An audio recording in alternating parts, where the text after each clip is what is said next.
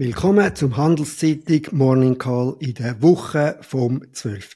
Februar. Unsere Namen sind Katja Giesler und Markus Diemeyer.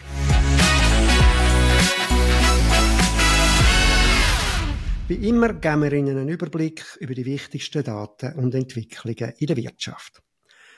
Guten Morgen, Katja. Schön, dich wieder dabei zu haben. Was Guten ist dir Morgen, aufgefallen? Markus. Ja, letzte Woche, gell, ist nicht so viel los, wie sonst schon ein bisschen viel los war, vor allem die Vorderwoche oder vor Vorwoche. Was ist letzte Woche gewesen? Wir haben eine Montag Stimmungsdaten aus China und den USA gehabt. Zuerst aus China die Stimmung bei den Dienstleistern. Die ist insgesamt etwas zurückgekommen, aber eigentlich relativ kaum bewegt. Das reiht sich so insgesamt das Bild ein, das wir schon haben von der Stimmung in China. Und zwar, dass es dort einfach weiterhin noch nicht besonders gut läuft. Dann haben wir noch Stimmung aus den USA gehabt. Die Dienstleister ist gestiegen von 50,5 auf 53,4 deutlich gestiegen. Das zeigt noch einmal mehr, dass Stimmung wieder oder immer noch gut ist in den USA. Dort vor allem interessant der Subindikator bei der Beschäftigung, denn es zeigt sich dort, dass die Arbeitsnachfrage einfach immer noch sehr stark ist.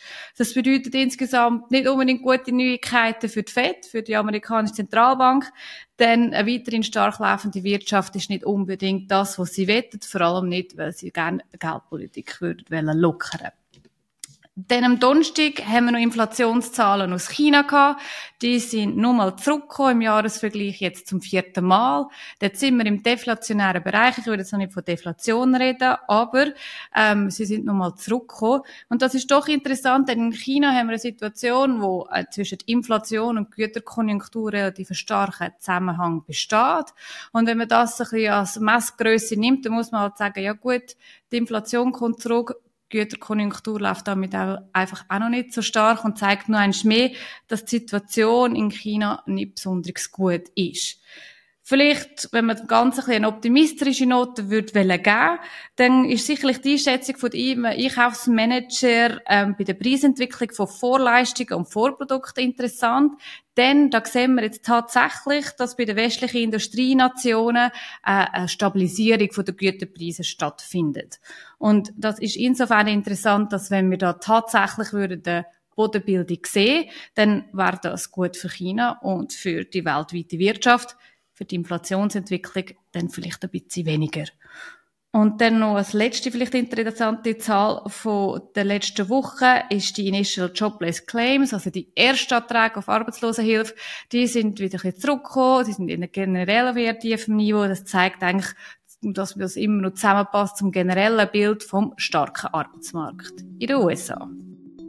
Der Handelszeitung Morning Call wird unterstützt von Swissquote. Manche guten Vorsätze sind schwer einzuhalten und manche ganz leicht. Zum Beispiel besser zu investieren oder weniger für das Investieren zu bezahlen. Aktuell erstattet Swissquote ihre Aktientransferkosten bis zu 500 Schweizer Franken. Der Wechsel zum führenden Online-Banking und der Vorteil attraktiver Preise kostet sie also überhaupt nichts. Jetzt wechseln. Ja, ich gehe jetzt nur, du hast es gesagt, es sind nicht wahnsinnig viele Daten gewesen, du hast ja alles umfassend schon äh, abgehandelt, was Makro betrifft. Darum ein Blick auf Unternehmen im Vordergrund aus Schweizer Sicht ist da wohl das Ergebnis von der UBS gewesen, wo am Dienstag rausgekommen ist. Da sind wir interessiert natürlich vor allem äh, wegen dem Fortschritt mit der CS-Integration. Vielleicht die wesentlichen Punkte dort fürs vierte Quartal, wie schon fürs dritte Quartal, hat die UBS wieder einen Verlust ausgewiesen. Der geht aber hauptsächlich auf einen Abschreiber zurück bei der Börse, bei ihrer Beteiligung dort und auf Integrationskosten äh, von der äh, Integration von der CS. Operativ hat sie zuverdient. Also nicht so beunruhigend, wie das könnte aussehen sonst. Sie hat vor allem auch neue Gelder angezogen, was ziemlich entscheidend ist, weil an, einem Geldabfluss ist ja CS zu Grund gegangen am Schluss mindestens die Börsen ist trotzdem enttäuscht gewesen. Auf die ganze Woche ist die UBS-Aktie um fast 6% im Minus. Aber das muss man auch in Kontext sehen. Seit, äh, seit äh, am 19. März letzten Jahr die Übernahme bekannt worden ist, ist die Aktie mehr als 40 Prozent angestiegen, die von der UBS. Und, und das ist wichtig, es ist auch nicht nur die UBS, wo, äh, wo da gelitten hat an der Börse, sondern es sind neue generelle Sorgen ums Finanzsystem, um Banken aufgekommen. Alle, fast alle, nicht alle, es gibt Ausnahmen, aber die meisten Großbanken international haben deutlich an der Börse verloren letzte Woche. Eben, das ist nicht, das ist einerseits Konjunktursorgen, Zinsen, Zinsen, wo wir schon darüber geredet haben, und eben die Sorge vor einer neuen Krise. Der, der Hintergrund dort ist äh, Nervosität um, um Gewerbeimmobilien in den USA. Ähm, das hat eben so bis zu äh, Erinnerungen an die Finanzkrise äh, hervorgerufen weil die Zinsen steigen. Das ist mal ein Grund, warum die, warum die Gewerbeimmobilien leiden. Und der andere Grund ist das Homeoffice, wo einfach immer noch dominiert. Das heißt, es stehen halt einfach sehr viele äh, Büroräume frei.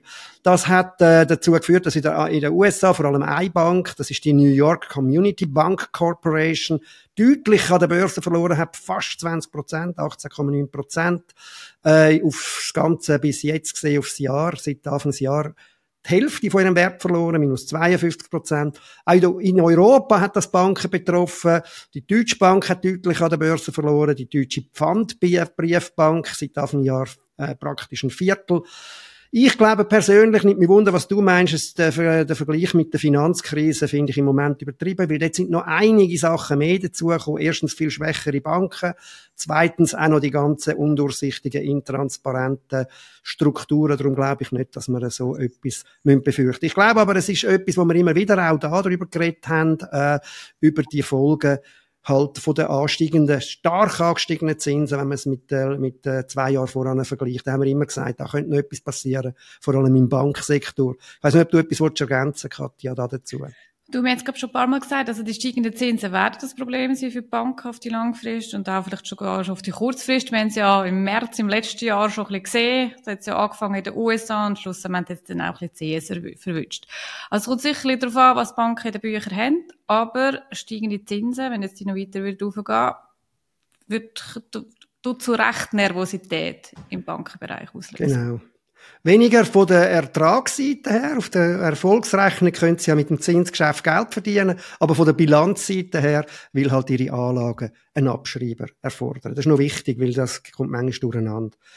Dann, was mir noch aufgefallen ist, äh, letzte Woche ist äh, das Ergebnis von EMS. ist zwar kein SMI-Unternehmen, auf das ich mich da normalerweise konzentriere. Es ist mir auch nicht aufgefallen, weil es der Familie Blocher gehört. Also der, der, die Leiterin, der, der Konzernchefin ist Magdalena Blocher, Tochter von Christoph Blocher, sondern weil ich, ich habe das Gefühl, es zeigt ein bisschen etwas über Europa aus, weil äh, EMS macht fast die Hälfte von ihrem Umsatz in Europa, 20 Prozent in Deutschland, ist sehr starker Zulieferer in der Autoindustrie. Und das sind alles Bereiche, also Deutschland äh, haben wir immer auch wieder darüber geredet, du auch schon, äh, wie schwach Deutschland unterwegs ist, Europa die Konjunktur. Und unter dem leidet dann auch ähm, äh, ems deutlich. Der Umsatz ist um 10% gefallen.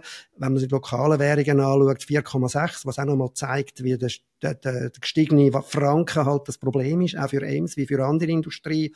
Äh, der Gewinn ist 14% gefallen.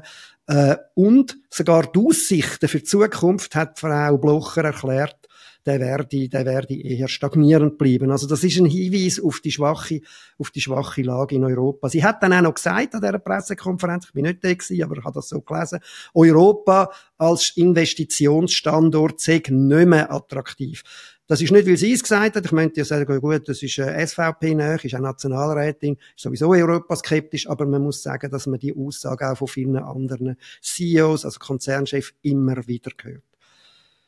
Dann vielleicht noch ein Blick auf die Börse generell. Ähm, der SMI ist da einmal mehr der absolute Hin im Hintertreffen. Der hat auf die letzte Woche 1,3 Prozent verloren, seit Anfang Jahr 0,4. Alle anderen grossen Börsenplätze im Plus. Der Stocks 50 auf letzte Woche 1,3 Prozent im Plus. S&P 500 hört nicht auf mit seiner Rekordjagd. Weitere 1,4 Prozent im Plus. Seit Anfang des Jahres sogar schon 5,4. Der Nasdaq, der Tech-Index, wo man ja immer denkt, dass, dass, dass der ist schon so stark gestiegen, der ist weiter gestiegen, 2,3 Prozent. Und was mir schon wirklich auffällt, das ist das Unternehmen Nvidia, der, wo die Chips für die künstliche Intelligenzindustrie zuliefert, wo so massiv zugelegt hat, hat in der letzten Woche weitere 9 Prozent zugelegt.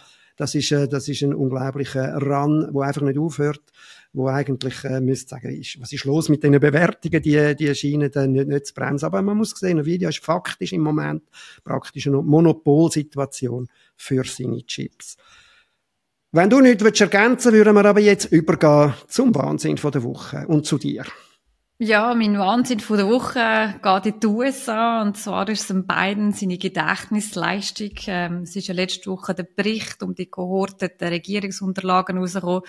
Und da ist das Highlight nicht irgendwie gewesen, oder das, was Furore ausgelöst hat, dass der beiden da nicht soll, ähm, weiterverfolgt werden, sondern viel mehr die Aussage, dass der beiden ein gut meinender älterer Herr mit schlechtem Gedächtnis ist.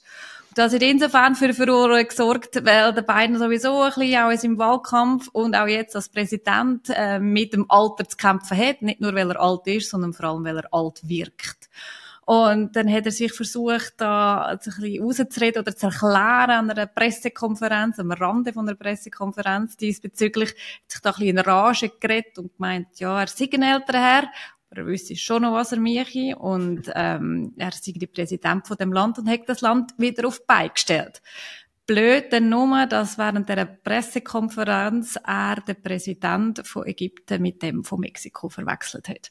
Also alles in allem äh, unglücklich und auch nicht sehr vielversprechend für die kommenden Wahlen in den USA. Der Handelszeitung Morning Call wird unterstützt von Swissquote. Manche guten Vorsätze sind schwer einzuhalten und manche ganz leicht. Zum Beispiel besser zu investieren oder weniger für das Investieren zu bezahlen. Aktuell erstattet Swissquote ihre Aktientransferkosten bis zu 500 Schweizer Franken. Der Wechsel zum führenden Online-Banking und der Vorteil attraktiver Preise kostet sie also überhaupt nichts. Jetzt wechseln. Ja, Katja, das habe ich mir auch überlegt als Wahnsinn. Das glaube ich auch. Ich glaube wirklich, dass das, äh, es ist auch sehr breit in den USA darüber berichtet worden, auch bei uns. Äh, ich glaube nicht, dass das äh, zu seinen, das ist ja eines der Hauptargumente auch von Donald Trump, äh, ihm gegenüber, dass er einfach irgendwie, dass es nicht mehr, nicht mehr schafft. Ich mein Wahnsinn von der Woche ja. hat auch äh, mit amerikanischer Politik, aber auch mit Weltpolitik zu tun. Das ist das mehr als zwei Stunden dauernden Interview, wo der Tucker Carlson mit dem Wladimir Putin in Moskau geführt hat. Ich habe mich durch das Interview durchgekämpft. Vielleicht noch ein Wort zum Tucker Carlson und dem Hintergrund von dem Interview. Tucker Carlson ist, äh, ist ein, ein Journalist, der am, am rechten Rand von der amerikanischen Politik äh, äh, politisiert und informiert, wenn man so will. Er äh, ist auch ein, ein, ein erklärter äh, äh, Anhänger von Trump, den er immer wieder gestützt hat und ein Kritiker von den Demokraten. Ich glaube aber, das Interview, wenn man es dann durchgelassen hat, das hat natürlich ein paar Absurdigkeiten. Ich meine, das fährt schon an damit, dass der, der, der, der, der Putin am Anfang sagt, er will nur ganz kurz, eine halbe Minute, vielleicht zwei Minuten auf Geschichte von dem Konflikt in der Ukraine eingehen und dann redet er aber eine ganze geschlagene halbe Stunde drüber. Wenn man aber das gesamte Interview lässt, äh, muss man sagen, mein Eindruck zumindest, es ist, ein, es ist leider, leider, glaube ich, ein PR-Erfolg von erster Güte. Ich glaube, ich glaube, wenn, man daran denkt, wer de, de, de, das Interview anspricht, und das ist eben die, die Wählerschaft von, der, von Donald Trump, äh, dann kommt das vermutlich gut an. Weil er, er macht so Hinweise drauf, also erstens einmal eben in seiner Geschichtsgeschichte, das wissen wir schon von ihm, sagt er, ja, eigentlich ist die Ukraine schon immer der, der, der Russland gewesen. Aber das ist nicht der Punkt. Er macht so Hinweise drauf, ja, wir haben doch gar kein Problem äh, mit dem amerikanischen Volk. Hey, was machen ihr überhaupt da? Wieso wollt ihr da so viel Geld? Ihr habt doch so selber so viel Verschuldung, ihr habt Migration an eurer Südgrenze. Das müsste doch euer Problem sein. Das ist natürlich exakt äh, die Argumentation Diskussion, die von den Republikanern auch ins Feld geführt wird gegen äh, das große Engagement in Europa. Darum glaube ich, äh, dass das äh, aus Sicht von Putin äh, ein, ein, ein Erfolg ist, auch wenn man das, wenn man es selber schaut, äh, sich manchmal, äh, manchmal den Kopf schüttelt. Gehen wir aber dann, wenn du nichts ergänzen willst, in die nächste Woche und zu dir ja. zurück. Nächste Woche, Markus, ist definitiv wieder mehr los. Es sind Inflationszahlen, die wir zu erwarten haben. Es war am Dienstag an mit den Inflationszahlen in der Schweiz. Dort liegen wir aktuell bei 1,7 Prozent. Jetzt im neuen Jahr mit dem Anstieg von administrierten Preisen muss man damit rechnen, dass das einen leichten Anstieg wird geben. Die Frage ist dann halt, wie stark der wird ausfallen. Und dann auch am Dienstag haben wir die Inflationszahlen aus den USA. Dort wird man natürlich ganz gespannt anschauen. Die ist ja, die Inflationsentwicklung ist ja jüngst ein bisschen in Stocken geraten. Ähm, jetzt mit einer weiteren robusten Wirtschaft wird man da wirklich genau wissen, was da passiert. Dann am Mittwoch haben wir Inflationszahlen aus, der, aus Großbritannien. Dem sind wir ja bei der Kerninflation bei 5,1 Prozent, also sehr hoch und auch dort ist es in Stocken geraten. Da wird man auch schauen, wie sich die Dynamik wird weiter verhalten. Dann am Donnerstag haben wir BIP-Zahlen aus Japan, äh, aus, äh, aus Großbritannien und Konsumentenstimmung in der Schweiz. Einerseits Japan, da haben wir das BIP, da kommen Zahlen raus. Ähm, da muss man sagen, die ja, japanische Wirtschaft ist eigentlich ganz gut gelaufen letztes Jahr, vor allem auch wegen einer starken Exportwirtschaft, wo man von einem schwachen Yen profitiert hat. Letztes Quartal, der japanische Yen wieder stärker, da wird man jetzt müssen schauen, was das bedeutet. Da muss man vielleicht sogar mit einer, mit einer Schwäche rechnen. UK oder Großbritannien, schwierige Lage, schwache Konjunktur, hohe Inflation. Da weiß man ehrlich gesagt gar nicht so recht, auf was man da hoffen Schweizer Stimmung, Konsumentenstimmung nach wie vor auf extrem tiefem Niveau. Da kann man sagen, eigentlich viel tiefer kann es gar nicht werden. Also da kann man vielleicht sogar mit einem Anstieg rechnen oder zumindest nicht, nicht mit einer Verschlimmerung. Am Freitag dann haben wir noch äh, interessante Zahlen aus den USA, dort vor allem Häusermarkt. Ähm, Markus, du hast erwähnt, da wird man wahrscheinlich ein bisschen herschauen, jetzt auch mit den Gewerbeimmobilien. Sieht man da bei den Zinsen etwas, also sprich Zinsen gestiegen, der Effekt von denen, wird man da etwas sehen oder nicht? Bis anhin haltet sich allgemein der Häusermarkt relativ stark. Dann Konsumentenstimmung, zuletzt sehr stark angestiegen, da wird man auch wissen, geht das weiter so? Wenn es so wird weitergehen, wird dann definitiv ähm, die Zentralbank FED weiter unter Druck kommen. Also du siehst viele Zahlen nächste Woche von ökonomischer Seite. Es wird spannend. Ja, ich glaube, du hast die Inflation erwähnt. Ich glaube, wenn man jetzt die amerikanische Inflation anschaut, die ist einfach immer noch relativ hoch. Äh, Headline 3,3 letzte Mal gewesen, 3,9 sogar bei der Kerninflation, immer aufs Jahr gesehen. Da ist ja schon so grosse Geschichte gegen Ende letzten Jahr, ja, das wird jetzt alles rassig äh, zurückgehen, vor allem auch die Leitzinsen. Und da danach sieht es immer weniger aus. Äh, ja. Wenn man jetzt da die Märterwartungen anschaut, gemessen an den, an den Overnight Index Swaps, dann zeigt sich praktisch nie mehr eine, eine Senkung im März. Das hat letztes Jahr noch anders ausgesehen. Äh, in den USA der, 60 Prozent Erwartungen im Mai, im Sommer erst allenfalls in Europa und der Schweiz. Deshalb auch haben wir gesehen, dass bei den Zinsen jetzt nicht mehr gegen geht, sondern eher wieder nach oben. Mhm. Wenn man die Unternehmen anschaut nächste Woche und jetzt sich auf SMI beschränkt, dann haben wir äh, zwei Zahlen am Freitag. Da kommt Sika, äh, der Bauzulieferer und Swissry äh, werden Zahlen präsentieren. Das ist es für diese Woche. Lassen Sie sich kein X für ein Ü vormachen und bleiben Sie gesund.